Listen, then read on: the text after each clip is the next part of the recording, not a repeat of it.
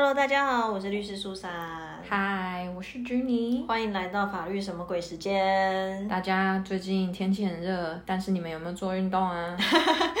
哎，我想问一下 Jenny，就是你现在的课程来讲是瑜伽、飞轮居多，对不对？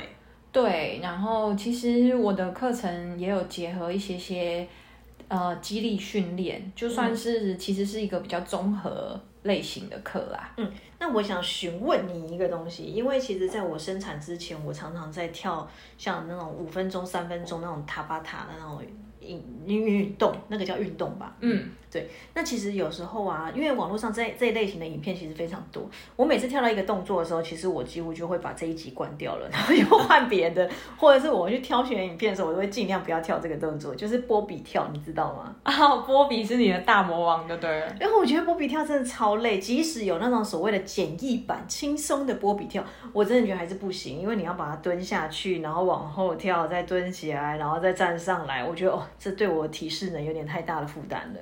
嗯，对，这个姿势真的是全身都会锻炼到，然后做得快的时候也蛮喘的。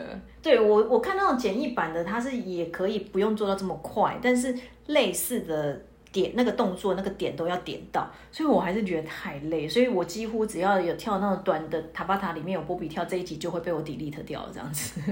不是只有你啊，我相信应该这个世界上没有人喜欢波比吧。为什么波比干嘛了？我记得好像是什么天线宝宝还是什么里面不是有多波比？波比真的是一个人啦，嗯，就是他是发明波比跳这个动作的人哦。但是据我所知，就是波比跳好像减肥效果是真的很好啦。嗯，简单的说就是它真的会运用到身体大部分重要的肌群跟肌肉，然后如果你有就是配合好的。运动的过程的话，比如说暖身、收操都有做好，然后你把波比跳好好的执行的话，那确实会有蛮好的效果。我印象中，我好像刚开始接触塔巴塔跳舞的时候，我好像有做过波比跳，但是好像可能才做个两个或三个就阵亡了这样子。但那是刚开始的时候嘛，我相信等到你全盛时期的时候，应该是可以证。没有，完全不想再接触它了。今天会问你这是，因为我们就看到一则新闻。我们最近的题材都从新闻来了啊，真的不得不说，生活中就是法律啦。对，就是有个学生呐，他就是在学校被老师罚跳波比跳。那当然。为什么被罚？这可能背后有蛮多原因的嘛，哈。那反正就是因为他被罚了这个波比跳，然后也有一些相关的原因，所以他的父母后来就有提起诉讼。那因为是公立的学校，所以也有请求国家赔偿。那最近的新闻就是说，他真的有获得国赔了，法院有判准国赔。对，因为波比跳体罚波比跳而造成的国赔。对，但是我觉得这个地方真的是处罚有点过当了，因为像我刚刚讲，我波比跳我大概三下。好啦，最多五下嘛，好不好？再多我真的不行，我会翻脸。那但是在这一则新闻里面，就是老师罚这个学生，这个国小学生波比跳一百五十下，真的很多哎。小孩子体力好也不应该这样。对，老师你要不要自己先跳十五下看看？对对，然后导致这个小朋友就是小腿肌肉撕裂伤哎，哇，肌肌腱发炎。对，当你操作的次数很多，然后我相信他操作的次数多，累了之后没有办法顾及安全，那对身体的负担越来越大，发炎或者是肌肉撕裂伤是有可能的。而且他就是说，他好像是就波比跳这个部分啦，嗯哦。学校这边是说，因为这个同学撞到了另外一个同学，所以才会被老师处罚波比跳。可是他们是互相就是撞伤，这跟波比跳有什么关系？你凭什么去罚他波比跳？我觉得这也很有问题啊。就是这个处罚的手段跟你处罚要的目的是不相当的。对啊，而且我觉得就是一百五十下真的超多的。那处罚的量也不太适合，对，好像已经在讲比例原则。哎，各位被你们猜到了吗？对我真的觉得很夸张哎，因为我觉得波比跳十五下就已经够崩溃，他还一百五十下有啦，你那那时候我们讨论这个新闻的时候，我看了一下，我就觉得法官说的很有道理，就是在教育的现场啊，如果老师对于学生进行管教。那你的目的和手段是要有，就是一定的原原因，还有相当性。所以你为了想要教导同学礼仪，或者是为了要同学达成建立好习惯，比如说不要忘记带东西，然后等等的内容。可是你用波比跳这个手段。那只是为了单纯处罚他，造成他生理上的痛苦，但是跟你原本要达成的教育意义是没有办法相相结合的话，法官就觉得这样子是没有道理的。对啊，你罚波比跳是要干嘛？让他成为一个运动健将？也不是哎，我觉得当你把它当成一个处罚的时候，你没有你你又不是好好的教导他操作动作，也不是为了强健他的体能，你的目的还是处罚他，使他感觉痛苦。嗯。觉得一百个、五十个真的很多了。我的课上面也不会要同学连续做一百五十个了。你如果叫同学跳一百五十个波比下 波比跳，我觉得同学都会退课了。对啊，分期付款一次做十个，也是也是有蛮已经有它的效果了。对，我觉得就像我刚刚讲，十五下都太多了。你叫我做五下，我可能也都会翻脸。波比跳真的很累。大家如果不知道什么是波比跳，马上立马上网查你就知道了。这里我们轻松一点，跳出来讲一个无用的小知识好了。就波比跳的英文是 B U R P E E burpee，这么可爱。对，然后但是这是这是发明波比跳这个人他的姓氏。那他他是一个美国的，就是生理学家这样子，跟体育有关的研究领域。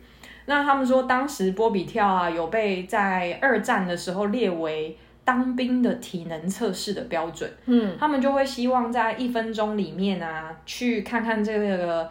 要入伍的士兵，他能够跳几下？嗯，那大致上有的标准是说，如果你一分钟内你连续操作低于二十七下，就代表你体能不太好。那如果有超过四十下，就觉得你体能是不错的。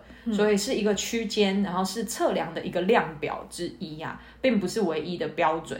那就是看看你全身的肌力，然后还有你的控制，还有你的续航力，你能够持续操作，你的肌耐力好不好？这样子。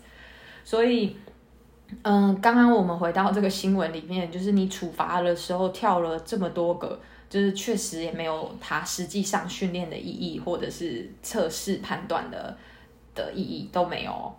对你刚刚一讲，我就赶快搜寻了一下，然后我就看到有那种健身的网页，就在讲说初学时期，然后那个老师就建议进行动态热身之后，可以做八到十次的波比跳。我觉得我这辈子大概就是个胖子了吧，八到十次我无法。我觉得波比跳是一个好动作，但有时候也不一定是适合每个人啦，因为现在的时代大家只好久坐，然后。嗯，臀部啊，还有髋关节都会比较紧绷，嗯，然后还有用手机跟用电脑很多，还蛮多人手腕不舒服的。嗯，那波比跳有一些支撑，然后快速弹跳的动作，那有些人关节不舒服，也没有那么适合，所以我觉得做运动的时候就找到合适的方法做训练。那不适合做波比，还有其他的替代方案等着你的。